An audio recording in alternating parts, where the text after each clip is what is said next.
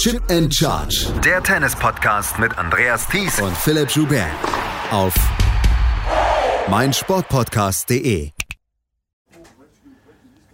Daniel Medvedev und Yannick Sinner bestreiten das Finale der Australian Open 2024. Yannick Sinner entthronte dabei Novak Djokovic in vier Sätzen. Ein Match, an das wir wahrscheinlich noch lange denken werden. Und auch das Match von Alexander Zverev gegen äh, Daniel Medvedev wird wahrscheinlich noch ein bisschen in Erinnerung bleiben, denn Medvedev holte einen 0 zu 2 Satzrückstand auf und gewann am Ende in fünf Sätzen. Herzlich willkommen zu unserer drittletzten Ausgabe von Chip and Charge zu den Australian Open. Mein Name ist Andreas Thies, an meiner Seite natürlich wieder Philipp Schubert. Hallo Philipp.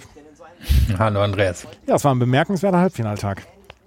Das auf jeden Fall und zwei ganz unterschiedliche Matches. Ähm, eins, in dem eine wirklich sehr klare Entscheidung gefallen ist. Vielleicht nicht das Match, von dem wir das erwartet hätten.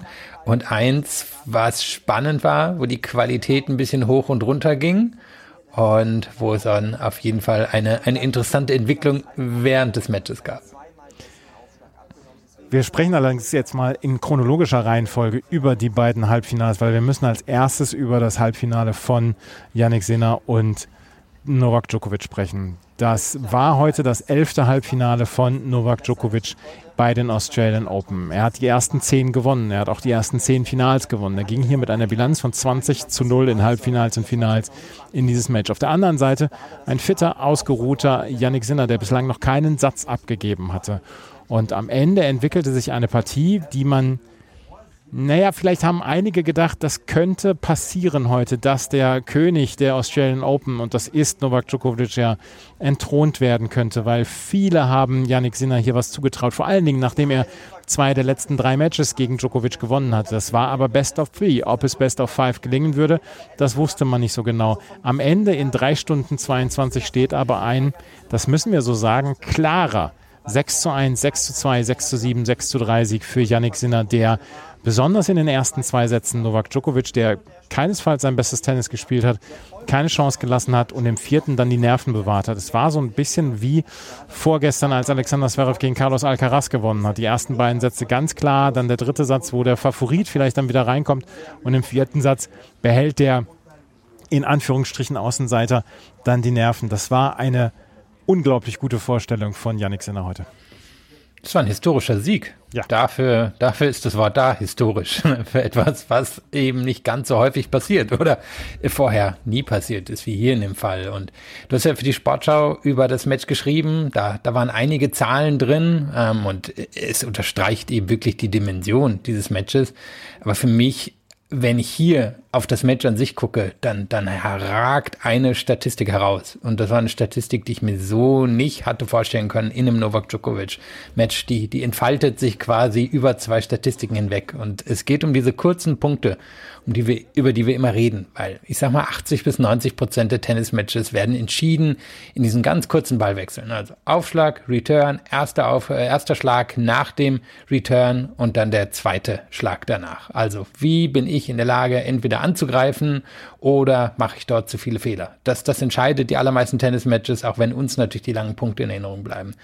Und Djokovic ist in dieser Kategorie fast immer vorn. Liegt daran, dass er mittlerweile ein extrem guter Aufschläger ist und dass er der beste Return-Spieler aller Zeiten ist. Und heute hat er diese Kategorie mit 80 zu 43 Punkten verloren. Also wirklich unerhört. Und wenn wir uns da dann jetzt nochmal das, das angucken ähm, im Detail und sagen, wir schauen nur an, wie sind diese Punkte bei Sinner verlaufen. Also immer wenn Sinner einen Aufschlag hatte, dann hat Sinner diese kurzen Punkte mit 56 zu 4 gewonnen. Djokovic hat vier Punkte gemacht äh, gegen den Sinneraufschlag, wenn da nicht mindestens fünf, äh, wenn der Ball nicht mindestens fünfmal übers Netz ging. Hört sich alles technisch und kompliziert an. Ich kann aber sagen, auch wenn ich es jetzt nicht beweisen kann, das dürfte wirklich die außergewöhnlichste Leistung gegen Djokovic bei äh, ja, mit, mit dem eigenen Aufschlag sein. Kann mir kaum vorstellen, dass das vielleicht außer in den ersten ein, zwei Jahren der Karriere von Djokovic schon mal passiert ist. Und das müssen wir einfach sagen. Es war extrem gut von Sinner beim eigenen Aufschlag. Djokovic hat mitgeholfen, da reden wir gleich noch drüber. Mhm. Aber so da reinzukommen, das so entschieden von Anfang bis Ende durchzuziehen, keinen Breakball zuzulassen, was in der Grand Slam-Karriere von Djokovic noch nie passiert ist. Und diese Punkte so zu dominieren, das ist extrem außergewöhnlich. wir sprechen gleich über das, über, über das, was Novak Djokovic schlecht gemacht hat und dass das keine gute Partie war. Aber du hast es jetzt wirklich direkt angesprochen. Es ist eine historische Partie von Yannick Sinner gewesen und wie er die Nerven bewahrt hat in diesem Match und wie er seinen Matchplan dann ja auch durchgezogen hat, das war unglaublich gut. Und du hast es gesagt, diese ähm, Punkte bis vier Schläge. Er hat, ähm, er hat Novak Djokovic überhaupt keine Chance gelassen bei seinem eigenen Aufschlag. Und Novak Djokovic, der beste Returnspieler wahrscheinlich in der Geschichte dieses Sports, hat, hat überhaupt keine Ahnung, wo der Ball hingehen wird. Das ist etwas, was wir noch nicht gesehen haben. Ich habe die ersten beiden Sätze im Stadion geguckt und ich traute meinen Augen kaum. Das, was Yannick Sinner hier geradezu mit einer stoischen Ruhe abgeliefert hat. Es, es ist wirklich herausragend gewesen. Ja, ich muss sagen, ich habe ähm, das Match verschlafen. Also verschlafen, ich bin nicht aufgestanden, weil ich ja wusste, ich habe heute einen normalen Arbeitstag. Und ähm, habe dann das Resultat gesehen, habe gedacht, ah, okay, ist Djokovic wahrscheinlich einfach in der Sonne eingegangen. Aber wir müssen sagen, Nein. waren 23 mhm. Grad ist nicht in der Sonne eingegangen. Nein, das, das, kann ich, das kann ich sagen. Es war wirklich nicht warm heute. Es waren 23 Grad. Es war, wenn ihr euch einen nordrhein-westfälischen Sommer oder so vorstellt oder vielleicht einen etwas wärmeren Tag an der Küste, so war es heute. Da war überhaupt nichts mit zu heiß oder so. Und das ist das Erstaunliche, weil das, das wäre ein Weg gewesen, wie ich mir es hätte vorstellen können. Weil Djokovic dem gehen ganz langsam so ein bisschen die Puste aus, weil er, deswegen spielt er auch offensiver und weil er, weil er einfach älter wird. Und das war aber nicht der Grund, warum er das heute verloren hat, sondern er hat es heute auf die Art und Weise verloren und wo, wo quasi die Stärken seiner Vergangenheit und der Gegenwart zusammengekommen sind. In der Vergangenheit war eben wirklich dieser absolut überragende Return-Spieler und er ist für mich der beste Return-Spieler aller Zeiten, trotz, trotz Connors, trotz Agassi.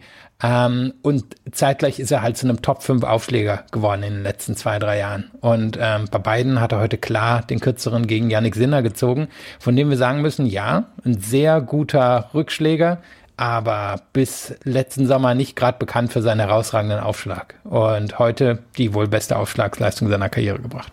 Äh, also ja, also das können wir, glaube ich, in aller Form bestätigen. Es war die beste Aufschlagsleistung seiner Karriere. Ähm, kommen wir zur Leistung von Novak Djokovic. Der hat von Anfang an den Platz nicht wirklich gefunden. Er hat selber davon gesprochen, dass es wahrscheinlich eines seiner schlechtesten Grand Slam Matches überhaupt war. Ich habe dann nach dem ersten Satz ähm, Tennis Abstract mal wieder gewälzt. Es war der erste Satz, den er 1 zu 6 bei den Australian Open verloren hat, seit 2013 gegen Stan Wawrinka. Er hat zum ersten Mal 0 zu 2 zurückgelegen seit 2009. Jetzt habe ich es wieder, jetzt habe ich es nicht im, im Kopf. Ähm, da als er, ähm, er hat gegen Zonga zurückgelegen, 0 zu 2, hat gegen Federer zurückgelegen, 0 zu 2 und gegen Yon Chung, genau, 0 zu 2. Das war seit 2018 seine erste 0 zu 2 Satzrückstand und ähm, es war seine erste Niederlage seit 1295, äh, 2195 Tagen. Es ist einfach so historisch, diese Niederlage. Aber er hat nicht gut gespielt. Er hat von Anfang an nicht wirklich den Platz gefunden. Selbst in den Rallyes, wo wir dann auch immer wieder gesagt haben, dass er den Gegner zwingt, immer einen Ball mehr zu schlagen. Und dass er ja auch, wenn er schlecht drauf ist, dass er dann auch immer die Möglichkeit hat, ja so ein bisschen, ähm, so ein bisschen so zu spielen, dass er sagt, okay, ich muss den, seinen Gegner das Spiel gewinnen lassen und nicht, dass ich das verliere. Und er hat es heute dann auch mit verloren. Kann man so sagen. Also wenn man sich auch anguckt, wo sind die Fehler hergekommen, dann kann man gar nicht einen Schlag an sich herausstreichen. Also der Aufschlag war nicht überragend, aber war an sich okay, ähm, auch wenn die Quote wahrscheinlich wie bei den meisten Spielern, die verlieren, hätte sie gerne höher gesehen. Der Return, haben wir schon drüber gesprochen, der ging heute unter. Aber wenn wir uns jetzt angucken, wie lief es in seinem Grundlinienspiel, dann hat er von beiden Seiten Fehler gemacht. Und das ist nicht so der Fall gewesen in der Vergangenheit mit Djokovic. Da ist die Vorhand auf jeden Fall anfälliger gewesen. Die ist besser geworden in den letzten zwei, drei Jahren. Auch das wahrscheinlich ein Top 5, Top 10 Schlag auf der Tour mittlerweile aber er hatte immer die Rückhand, auf die er sich stützen konnte. Und beide sind heute von Sinner bearbeitet worden und von beiden sind aber auch Fehler gekommen, die Sinner ihm gar nicht rauszwingen musste aus dem Spiel. Und das war für mich das, das Erstaunliche, dass er auf keiner der beiden Seiten so sicher war, dass ich jetzt dachte, na okay, dann kann er das Spiel darüber aufziehen. Das konnte er früher immer über die Rückhand. Und wenn nicht über die Rückhand, dann in den letzten zwei, drei Jahren war die Vorhand so sicher, dass er das gekonnt hätte. Aber da muss man natürlich auch sagen, der Grundliniendruck, für den Sinner ausübt, ist mittlerweile vielleicht der höchste auf der Tour. Einfach wirklich, ähm, ja, die Art, wie, wie er eben nicht nur mehr Cross gehen kann, sondern auch die Linien lang. Und vielleicht hat sich Djokovic da unter besonderem Druck gefühlt, vielleicht hat der Aufschlag da auch mitgespielt. Trotzdem hätte man einfach erwartet, dass Djokovic in so ein Match zurückfindet. Was ich, ähm, was ich, wofür ich noch keine schöne Übersetzung gefunden habe, he looked flat.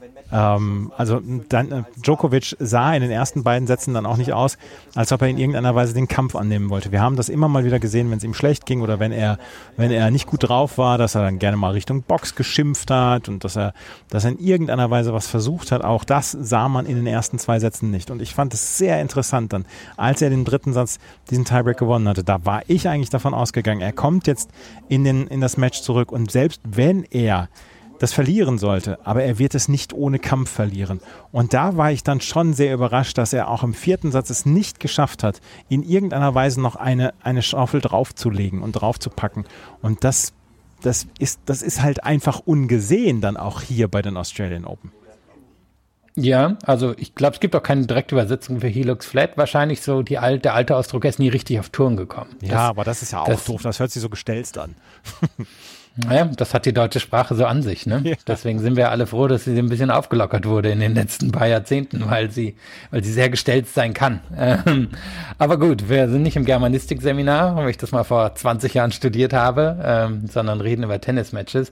Ja, es ist wirklich eben der Moment, den wir auch zwischen den beiden vor allem schon gesehen haben. Ähm, das Wimbledon-Match damals, wo Djokovic der einen, einen, dritten Satz gewinnt und zack, einfach davonzieht. Ähm, oder wenn wir es jetzt mal über zwei Matches sehen, das, was bei den ATP Tour Finals passiert ist, wo er ganz, ganz enge Geschichte abgibt im, in der Gruppenphase und dann im Finale rauskommt und Sinner komplett abschießt. Mhm. Ähm, oder auch ein Davis Cup Match, in dem er eigentlich der bessere Spieler war, die Matchwell nicht nutzen kann und dann wegknickt. Und das haben wir hier wieder gesehen. Er ist hier dann auch im vierten Satz am Ende weggeknickt. Und das bringt man mit ihm nicht in Verbindung. Das haben wir auch noch nicht so häufig gesehen. Es ist ihm im Wimbledon-Finale passiert gegen Alcaraz. Ähm, und es ist ihm hier passiert. Also wirklich nur in den allergrößten Matches. Dazwischen haben wir das jetzt so noch nicht gesehen. Und Trotzdem ist die Fallhöhe natürlich bei jemand wie Djokovic absolut riesig. Äh, die größte Fallhöhe wahrscheinlich der mit die höchste. Vielleicht noch mit zwei, drei anderen Spielerinnen der Tennisgeschichte. Und daher kommt uns das dann jetzt so monumental vor, was hier passiert ist. Es ist monumental gewesen und das ist die erste Niederlage seit sechs Jahren für Novak Djokovic gewesen. Er war in der Pressekonferenz bemerkenswert ja, nüchtern beziehungsweise zurückhaltend. Er hat dann gesagt, er hofft, dass er nächstes Jahr nochmal dabei sein kann, dass er diese Emotionen nochmal verspüren kann. Er weiß, dass er sich im Herbst seiner Tenniskarriere befindet, aber er hat vor dem Jahr äh, große Ankündigungen gemacht. Er hat gesagt, er wollte um den Golden Slam spielen und ähm, das wird jetzt nicht gelingen mit diesem Golden Slam. Und er ist entthront worden und er muss dann auch zusehen und sagen, äh, da ist jetzt eine Generation dabei, die es mit ihm aufnimmt und die keinen Respekt mehr verspürt. Und äh, ja, man muss dann auch sagen, die neuen Generationen haben jetzt nicht mehr Djokovic, Nadal und Federer in ihrer Peakform vor sich, sondern ähm, Federer gar nicht mehr. Nadal, der verletzt über den Platz humpelt und bei Novak Djokovic ist jetzt dann vielleicht so ein bisschen, ähm, also er ist nicht mehr vielleicht zu 100 Prozent in der Lage, immer diese Topleistung abzurufen. Und ähm, damit muss er sich abfinden und damit er, muss er äh, klarkommen. Aber jemand wie Djokovic hat ja auch in den letzten Jahren immer wieder bewiesen, dass er solche Kämpfe dann auch annimmt. Genau, es kann ja beides auch richtig sein, dass er eben ab jetzt nicht mehr immer diese Topleistung wird abrufen können und das gehört zum Altern dazu und dass er trotzdem eigentlich noch will. Und ich kann mir auch vorstellen, dass hier so zwei, drei unbewusste Motivationsfaktoren drin sind, weil wann spielt er am besten, wenn er motiviert ist? Darum sucht er immer irgendeine Art von Kampf, um sich zu motivieren. Und ich kann mir vorstellen, dass er sehr gerne hier gegen Alcaraz gespielt hätte. Ich glaube, den sieht er im Moment wirklich als die allergrößte Herausforderung. Dass der rausgegangen ist, kann ich mir vorstellen, hat ihn beschäftigt. Ähm, dass Nadal hier nicht gespielt hat, nicht auf Touren gekommen ist. Ich kann mir vorstellen, da wäre Djokovic extrem motiviert, gegen den nochmal zu spielen. Und dann bin ich auch total gespannt und dahingehend würde ich die Aussage jetzt auch deuten mit dem, ob er hier nochmal hinkommt was passiert nach den Olympischen Spielen? Sagen wir, er gewinnt jetzt nochmal Wimbledon, er gewinnt die Olympischen Spiele. Es ist klar, dass Nadal ihn nicht mehr wird einholen können und es wird ihm wahrscheinlich so schnell auch niemand mehr einholen. Dann kann ich mir vorstellen, dass er Ende des Jahres sagt, danke, das ist gewesen. Aber da müssen wir natürlich erstmal abwarten, wie, wie diese Turniere verlaufen. Ob Novak Djokovic zurücktritt und wann er zurücktritt, das werdet ihr natürlich hier bei Chip and Charge erfahren. Kommen wir zu Yannick Sinners Gegner und das ist Daniel Medvedev. Der hat sich heute durchgesetzt in einem durchaus bemerkenswerten Spiel gegen Alexander Zverev mit 5 zu 7, 3 zu 6, 7 zu 6, 7 zu 6 und 6 zu 3. Im ersten Satz war es ein Hin und Her. Äh, Medvedev hat seinen Aufschlag nicht äh, richtig hinbekommen, hatte fünf Doppelfehler. Zverev hat insgesamt drei Breaks geschafft, hatte zwischendurch mit zwei Breaks geführt, beide wieder abgegeben. Es war ein wilder Satz. Im zweiten Satz spielte Zverev wahrscheinlich sein bestes Tennis, hielt äh, mit sehr guten Aufschlägen Daniel Medvedev auf, auf Distanz 6 zu 3. Die nächsten beiden Sätze wurden im Tiebreak entschieden, 6 zu 7, 6 zu 7 und vor allen Dingen der Punkt bei 5 zu 5 im vierten Satz des Tiebreaks, der bleibt Alexander Zverev vielleicht noch etwas länger in Erinnerung. Mit 205 aufgeschlagen, ähm, Medvedev will den Ball mit einem Slice zurückspielen und der verunglückt ihm ein bisschen und landet quasi tot hinterm Netz. Er konnte dann mit einem Ass ausservieren, 7 zu 5 und dann der dritte, vierte, fünfte Satz merkte man, dass Alexander Zverev die Kräfte ausgegangen sind. Es steht am Ende 6 zu 3 im fünften Satz für Medvedev, der es zum zweiten Mal schafft gegen Alexander Zverev oder der, der zweite Spieler ist, der es schafft, einen 0 zu 2 Satzrückstand gegen Alexander Zverev aufzuholen. Zverev hat hinterher in der PK gesagt, dass er leichtes Fieber hatte letzte Nacht, dass er sich eine Erkältung gefangen hat gegen Carlos Alcaraz. Ich kann bestätigen, dass er sich nicht so richtig gut angehört hat, dass ihm ab dem Ende des zweiten Satzes ein bisschen die Energie geschwunden ist. Und man kann dazu sagen, und wir kommen gleich auch noch auf Sportliche zu sprechen, aber man hat schon gesehen, dass er so Mitte, ab, ab Mitte des vierten Satzes dann doch schon ganz schön gepumpt hat. Ja, ich weiß nicht, ob das jetzt am Ende der, der Grund ist, dass das verloren hat. Ähm, er hätte es wahrscheinlich einfach früher zumachen müssen. Mhm. Und er hatte Möglichkeiten dazu. Wir reden gleich noch ein bisschen über das Match, denn es war eins, in dem Medvedev wirklich einen Katastrophenstart hingelegt hat. Mm, und dann hat sich aber nachher, finde ich, auch spielerisch ein Weg ergeben für Medvedev, wo man gesehen hat, dass Zverev da einfach massive Probleme mit hat. Aber auch da kommen wir gleich noch zu. Ich würde sagen, wir arbeiten uns mal Stück für Stück durchs Match. Dann lass uns so Stück für Stück durchs Match äh, gehen. Erster Satz, ich habe es eben schon erwähnt, es gab am Ende, ich glaube, fünf Breaks. Drei für Zverev, zwei für Daniel Medvedev. Es war ein relativ wilder Satz. Äh, Zverev hat, war mit einem Blitzstart rausgekommen. Medvedev konnte sich wieder zurückkämpfen und dann gab es ein wirklich schlechtes Aufschlagspieler noch von Medvedev. Zverev kann ausservieren zum 7 zu 5. Es gab einige wirklich heftige Rallyes in diesem ersten Satz. Wir haben eine Rallye gehabt, die über 50 Schläge hatte. Man hat gleich gesehen, dass Zverev und Medvedev, dass das ein anderes Spiel ist als zum Beispiel das Spiel von, ähm, von Alexander Zverev gegen Carlos Alcaraz. Und ähm, das hat man einfach gesehen. Es ist ein Matchup-Sport und das war am Ende dann gleich im ersten Satz dann auch zu sehen. Es war ein wilder Satz und ich würde sagen, es war auch nicht der beste Satz. Also ich fand ihn jetzt von der Qualität her ein bisschen fragwürdig. Und das Problem für Medvedev war, er ist extrem schlecht gestartet. Also er lag sehr schnell 4-1 hinten, da sind auch die fünf Doppelfehler gekommen, hat dann eine Quote auf dem ersten gehabt von vielleicht 30 Prozent oder so, hinter dem zweiten hat er keine Chance gehabt. Da hat Zverev das dann auch wirklich sehr effizient ausgenutzt. Dann hat man aber gemerkt, dass Medvedev eben in einer bestimmten Art von Grundlinienduell hier wird Zverev den Zahn ziehen können, so wie er ihm immer den Zahn zieht.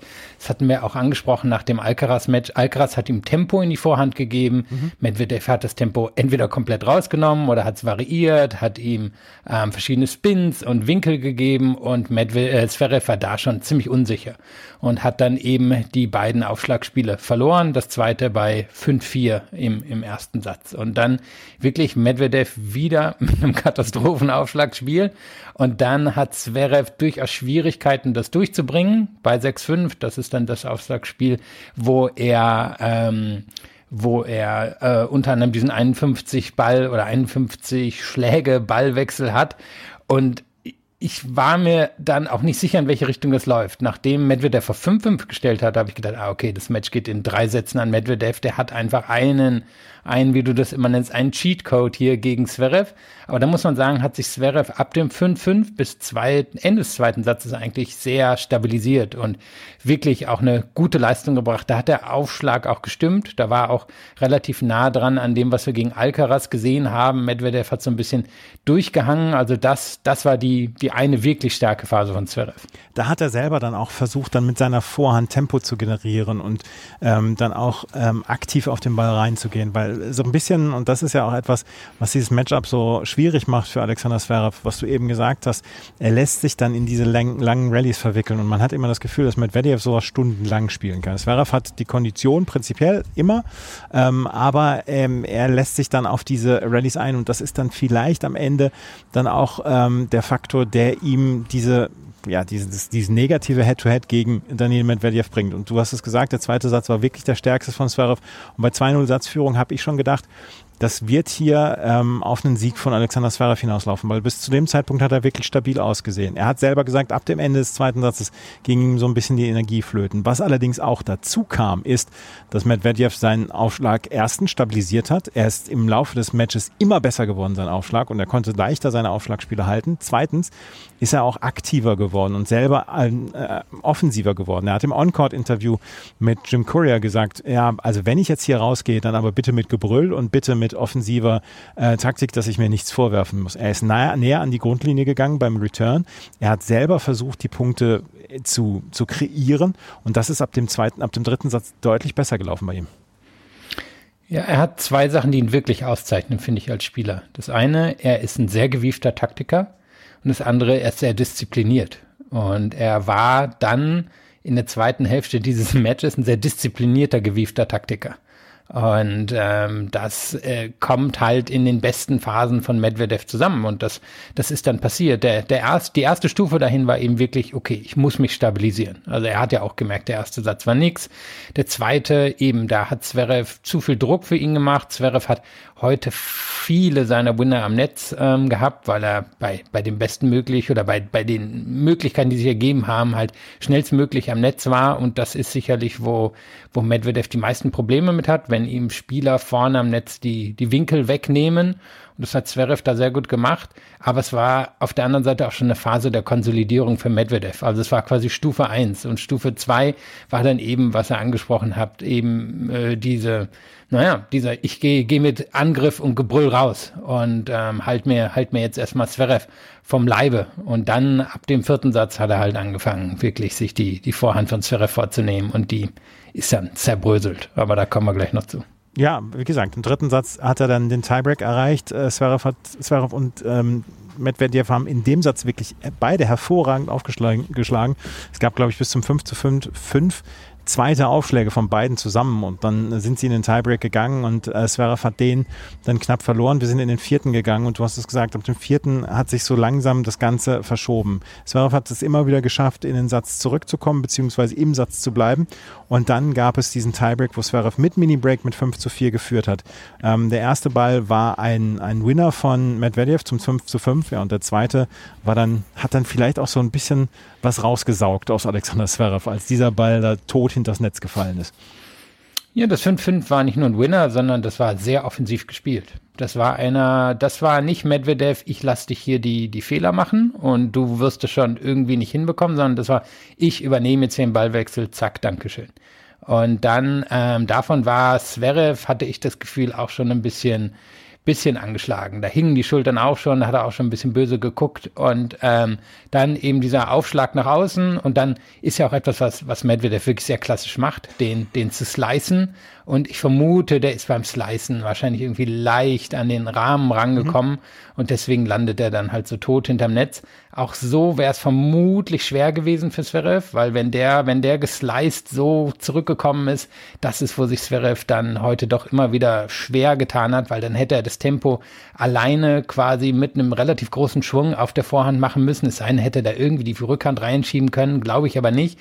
Von daher, das war ein kluger Return, dass er dann direkt zum Winner führt. Das hat dann am Ende Medvedev bestätigt, war, war ein bisschen Glück. Da hat er gesagt, ja, war Glück quasi auf der Seite des Tüchtigen. Und ähm, ja, danach hat er dann ja ein Ass nach außen geschlagen und dann war er im fünften Satz dann auch klar der bessere Spieler. Er war im fünften Satz klar der bessere Spieler. Am Ende sind es zwei Breaks dann noch gewesen, die er dann bekommen hat und er gewinnt den fünften Satz mit 6 zu 3. Ich war in der Pressekonferenz eben von Alexander Zverev, der war sehr geknickt, ähm, hat dann auch gesagt, ja, ähm, er hat er hat ordentliches Tennis in diesen zwei Wochen gespielt. Gut, da haben sich die Aussagen im Laufe des Turniers dann auch immer mal wieder äh, voneinander unterschieden. Aber er sagte, insgesamt hätte er äh, ordentliches Tennis gespielt und vor allen Dingen das Match gegen Alcaraz wäre gut gewesen. Und es war ja dann auch sehr gut. Ähm, am Ende steht dann jetzt dieser Halbfinaleinzug und er sagt, er, er, fühlt sich nicht weit weg davon, einen Grand Slam zu gewinnen. Und das kann man dann ja auch sagen. Er, er ist nicht weit weg davon. Er hat Carlos Alcaraz geschlagen. Die Chancen werden nicht größer. Also da wird er sich sehr großer Konkurrenz erwehren müssen in Zukunft. Und ähm, ich bin sehr gespannt, wie er dann die nächsten Monate angeht bis zu den French Open. Und er wurde in der PK dann auch noch danach gefragt, ob ihn das in irgendeiner Weise gestört habe, dass der Termin des Prozesses gegen ihn wegen der wegen des Vorwurfs der häuslichen Gewalt, ob das in irgendeiner Weise ähm, ihn belastet hätte. Und da hat er gesagt, nein, es hätte ihn nicht belastet. Und ähm, ich bin sehr gespannt. Am 31. Mai beginnt dieser Prozess in Berlin. Am 26. Mai beginnen die French Open. Und ähm, es reicht bis nach Wimbledon rein, dieser Prozess. Wie die beiden Turniere dann ablaufen werden für ihn, da bin ich sehr gespannt. Ja, ich meine, du hast ja, er hat ja anscheinend noch mehr in der Antwort gesagt. Ne? Er hat ja mhm. eben nicht nur gesagt, das hat ihn nicht belastet, sondern er hat dann, dann ja auch schon wieder zurückgestichelt. Und ähm, das ich meine, es ist eine Geschichte, das kann sein, dass viele, die uns zuhören, die auch nicht mehr hören wollen oder viele im Tennis, die, die auch eher nervig finden. Und sie ist jetzt in Anführungszeichen auch von außen reingebracht worden. Aber ich glaube, es kann im Tennis A nie schaden, wenn ab und an mal in diese geschlossene Gesellschaft von außen reingeguckt wird und B sind das legitime Fragen, die, die ihm da gestellt mhm. werden. Und wenn er da genervt drauf reagiert, dann ist es sein Weg, damit umzugehen, aber ich finde die Fragen legitim. Und wie gesagt, das äh, kann die Leute nerven, es mag ihn nerven, aber es gehört dazu. Ähm, und jetzt zu dem anderen, ob er, wie nah er dran ist, einen Grand Slam zu gewinnen. Ich meine, es ist eine komplizierte Situation für ihn, einfach dadurch, dass ähm, dass äh, Djokovic ist immer noch da. Wir haben halt schon heute einen halben Abgesang auf ihn gemacht, aber er ist noch da ähm, dann in seiner Generation ist er nicht der Beste. Ähm, er ist wahrscheinlich der zweitbeste hinter Medvedev. Es kommt eine junge Generation nach, da ist er auch nicht klar besser, zumindest als die, die da sind. Also Alcaraz, Sinner, Rune, der ja schon da ist. Und von daher er wird, wenn er einen Grand Slam gewinnen will, wahrscheinlich einen relativ schweren Weg ähm, haben, um, um das wirklich zu schaffen. Er wird wahrscheinlich aus dieser Gruppe mindestens zwei, vielleicht drei bei so einem Grand Slam besiegen müssen. Und da sind Matchups dabei, die ihm liegen, aber es sind eben auch Matchups dabei wie das hier, die ihm nicht liegen. Und ähm, von daher er wird wahrscheinlich ein bisschen Glück brauchen, um ein Grand Slam Turnier zu gewinnen, weil, weil er eben, er, er hat klar, das, was er gegen Alcaraz hatte, diesen unglaublichen Aufschlagstag. Das kann sein, dass der, dass der irgendwo nochmal kommt aus dem Nichts oder dass ihm das drei Matches hintereinander gelingt, aber ansonsten wird er, wird er irgendeinen Weg finden müssen. Und ich weiß nicht, ob sich der Weg für ihn je öffnen wird. Wir werden sehen. Ähm, es ja, wir werden sehen. Äh, einmal noch gerade der Komplettheit halber nicht, dass mir vorgeworfen wird, ich würde hier äh, Aussagen verschweigen oder so. Er hat gesagt, äh, es hätte ihn nicht belastet, diese Diskussion oder dass, dass dieser Termin angesetzt worden ist. Und er hat dazu gesagt, jeder mit einem halbwegs äh, normalen IQ erkennt, was hier vor sich geht. Das war die Aussage von Alexander Zverev in der Pressekonferenz. Yannick Sinner trifft jetzt auf Daniel Medvedev in der, im Finale. Ähm, wenn Daniel Medvedev noch in irgendeiner Weise was im Tank hat, glaube ich, können wir uns noch ein tolles Match freuen. Bin total gespannt drauf, weil neunmal gegeneinander gespielt und Sinner ist 22, ne? Mhm. 21 oder 22. Also unglaublich, dass die beiden schon neunmal gegeneinander gespielt haben. Medvedev hat die ersten sechsmal gewonnen und danach hat ähm, Sinner jetzt dreimal gewonnen. Und alle drei Siege sind seit ähm, Peking letzten Jahres gekommen. Und das war ja eigentlich das Turnier, wo sich für Sinner alles umgedreht hat. Also seitdem ist Sinner auf einmal einer der beiden, vielleicht sogar im Moment der beste Spieler der Welt. Und ähm, da hat man zum ersten Mal sehen können, wie, wie für ihn der Weg nach ganz oben aussieht. Weil er hing ja auch vorher in der Position, dass wie, wie will er es schaffen, Grand Slam Turnier zu gewinnen? Wie kommt er an denen vorbei? Und da hat sich was für ihn aufgetan. Er, er war vorher schon wirklich ein überragender Spieler von der Grundlinie, hat einen tollen Return, Aufschlag, wie gesagt, besser gewonnen über die letzten Monate. Aber was er da gegen Medvedev auf einmal gezeigt hat, ist, dass er in der Lage ist, den Court breit zu machen. Schnell und breit äh, mit seinen Grundschlägen. Und das war das war ähm, etwas, was Medvedev da überrascht hat und gegen das Medvedev auf einmal auch kein Mittel mehr gefunden hat in den nächsten Wochen. Und ja auch niemand anders. Also Alcaraz nicht, Djokovic nicht. Alle, alle haben sich auf einmal schwer damit getan. Und jetzt haben wir trotzdem natürlich die Situation für Medvedev, meine ich, das fünfte Grand Slam-Finale, für Sinner das erste. Ähm, was eine riesige Chance für Medvedev. Auf der anderen Seite, ähm, Sinner hat pff, sechs, sieben, acht Stunden, wahrscheinlich hier weniger bisher gespielt. Also da sind so viele Komponenten drin. Ähm, ich kann mir das vorstellen, dass das in beide Richtungen kippen könnte. Kann mir vorstellen, dass es eine ganz enge Geschichte wird. Ähm, aber ja, und die Frage, wer spürt den Druck? Ich kann mir vorstellen, es ist doch für Medvedev die goldene Chance, noch einen Grand Slam zu gewinnen, bevor ihn die junge Generation da den Schneid abkauft. Und für Sinner jetzt den, den Lauf nutzen, tja, also da steckt narrativmäßig sehr viel drin. Ich glaube, auch in fünf Jahren wird äh, Daniel Medvedev noch um äh, Grand Slam-Titel spielen. Ähm, also, ich glaube. Naja, aber das Ding ist ja bei ihm einfach, er wird es bei den French Open nicht hinbekommen, kann ich mir mhm. einfach nicht vorstellen. Er gehört in Wimbledon nicht zu den Favoriten, wird er auch in den nächsten Jahren nicht. Das heißt, er hat ja eigentlich immer nur zwei Chancen pro Jahr und nicht vier Chancen pro Jahr, wie viele andere. Und von daher, irgendwann, irgendwann werden die Chancen zu Ende gehen. Und man weiß nie, wann sie zu Ende gehen. Es kann sein, dass Djokovic sein letztes Grand Slam Turnier gewonnen hat. Kann aber auch sein, dass er, dass er noch fünf gewinnt. Wer weiß. Wir werden es sehen und wir werden dann auch am Sonntag sehen, wie dieses Match ausgegangen ist. Ähm, wir können einmal noch gerade darüber sprechen, dass Su Wei zusammen mit Jan Jelinski ihren ersten Mixed Titel geholt hat, ihren ersten Mixed Grand Slam Titel. Sie haben heute gegen Desiree Kravchik und Nils Kapski gewonnen. Es ist der siebte Grand Slam Titel für Su Wei Kommen wir auf das Match morgen zu sprechen. Arena Sabalenka gegen Jinwen Zhang. Ich habe im Moment nicht viel Hoffnung, dass wir morgen ein sehr spannendes Spiel erleben. Hm, spannend. Mm, ich, also ja. ich, da, ich, lass mich das einmal gerade ausführen. Mhm. Ich sehe im Moment keine, keine Facette im Spiel von Jin Wenjiang, die Arena Sabalenka das Leben so schwer machen könnte, dass sie erstens den Ball nicht mehr so trifft, beziehungsweise äh, Fehler einbaut. Und ich sehe im Moment auch nicht, dass Jin Wenjiang mit ihrem Spiel Sabalenka dauerhaft unter Druck setzen kann während eines solchen Matches. Coco Gauff hat es versucht. Ähm, vielleicht ist die ähm, Vorhand von Jin Wenjang ein bisschen besser, aber ich glaube, insgesamt ist nach wie vor ähm, Coco Gauff die bessere Spielerin als Jin Wenjang und deswegen kann ich mir morgen nicht vorstellen, auch wenn, ja, Tennis ist ein Matchup-Sport, auch wenn ähm, das Match noch nicht gespielt ist. Ja, ich würde sagen, wenn wir jetzt mal eben auf das Matchup an sich gucken, ist eine sehr schlechte Komponente drin und eine ziemlich gute Komponente für Zhang, würde ich sagen. Die sehr schlechte ist die Rückhand. Die Rückhand gegen die Rückhand, pff, also da wird Sabalenka ihr sehr schnell den Zahn ziehen. Das heißt, es wird Zhang irgendwie über die Vorhand versuchen müssen zu, zu erledigen entweder indem sie die Rückhand umläuft oder ähm, in der Art, wie sie sich die, die Punkte quasi setzt, durch den eigenen Aufschlag, durch den Return. Ich meine, da, da hat sie jetzt ja durchaus jemanden an der Seite, der da erfahren ist. Pierre Rieber war ja zusammen mit Brad Gilbert der Trainer mhm. von Coco Goff bei US Open. Also der, der wird ihr schon helfen können, glaube ich, dass das eine, eine bessere Performance wird, was das angeht der Schlag, der, der äh, so ein bisschen der Joker ist und der in ihre Richtung gehen kann, ist, glaube ich, der Aufschlag. Also wenn, wenn sie einen sehr guten Tag beim Aufschlag erwischt, was ich für möglich halte, und die Quote hoch hat, und das hat sie nicht immer. Also sie hat einen sehr guten Aufschlag, aber die Quote ist nicht mehr hoch. Sagen wir die, da erwischt sie einen 70%-Tag, dann kann ich mir vorstellen, dass das Ganze durchaus offener ist. Die Frage, die wir natürlich nicht beantworten können, weder bei ihr noch bei Sinner, ist einfach, wie geht sie mit dem Druck um, hier ein Grand Slam-Finale zu spielen? Das ist ja einfach Kaffeesatzleserei. Das weiß natürlich mhm. niemand. Und bei Sabalenka, denke ich, können wir von ausgehen, die wird ihre Leistung schon bringen. Ähm, es wird auch nicht wie bei den US Open sein, wo sie dann so aus dem Tritt gebracht wurde durch das New Yorker Publikum. Von daher, die wird ihre Leistung bringen. Aber wird's Zhang? Wissen wir nicht. Und wenn, wird's eine Hürde. Aber so 20, 30 Prozent Chance würde ich ihr schon geben, glaube ich dann bist du ähm, optimistischer als ich.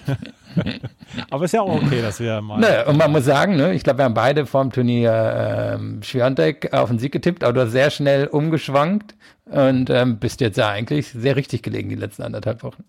Vielen Dank. Das äh, tut mir auch mal gut, hier mal richtig zu liegen. Ja?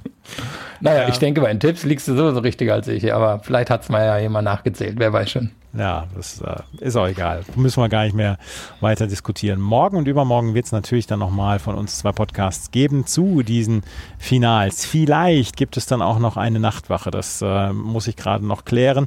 Ähm, ich bin eigentlich mit der Trainerin von Didi de Roth, der ähm, Wheelchair-Spielerin, verabredet. Aber ob das morgen zustande kommt, das weiß ich zu diesem Zeitpunkt noch nicht. Didi de Roth, die im Moment 136 Matches in Folge gewonnen hat. Da sollen die Herren und Damen Tennisspieler mal hinkommen, was Didi Roth da macht. Aber ja, das ist also auch eine andere Geschichte. Das war es mit der heutigen Ausgabe von Chip in Charge. Wenn euch das äh, gut gefällt, was wir hier machen, dann freuen wir uns wie immer über Bewertungen, Rezensionen bei iTunes und bei Spotify. Folgt uns auf Twitter, Instagram und Blue Sky. Und wenn euch das so gut gefällt, und es scheint einigen wirklich gut gefallen zu haben, weil wir haben einige Spenden bekommen, darüber freuen wir uns total, dann freuen wir uns nach wie vor über Spenden, über PayPal oder per Steady. Bei Steady könnt ihr ein monatliches Abonnement quasi abschließen. Bei PayPal könnt ihr auch eine Einmalzahlung tätigen. Und äh, dann kann dieser Podcast natürlich auch weiter, ähm, ja, weiter laufen, weil es ist nach wie vor für uns ein Privatprojekt und äh, mal gucken, wie weit wir es dann bringen werden. Vielen Dank fürs Zuhören. Bis zum nächsten Mal. Auf Wiederhören. Chip and Charge. Der Tennis-Podcast mit Andreas Thies und Philipp Joubert. Auf meinsportpodcast.de. Schatz, ich bin neu verliebt. Was? Da drüben. Das ist er. Aber das ist ein Auto. Ja, eben. Mit ihm habe ich alles richtig gemacht. Wunschauto einfach kaufen, verkaufen oder leasen. Bei Autoscout24. Alles richtig gemacht. Wie baut man eine harmonische Beziehung zu seinem Hund auf? Puh, gar nicht so leicht. Und deshalb frage ich nach, wie es anderen Hundeeltern gelingt, beziehungsweise wie die daran arbeiten. Bei Iswas Dog reden wir dann drüber. Alle 14 Tage neu mit mir, Malte Asmus und unserer Expertin für eine harmonische Mensch-Hund-Beziehung, Melanie Lippisch. Iswas Dog mit Malte Asmus. Überall, wo es Podcasts gibt.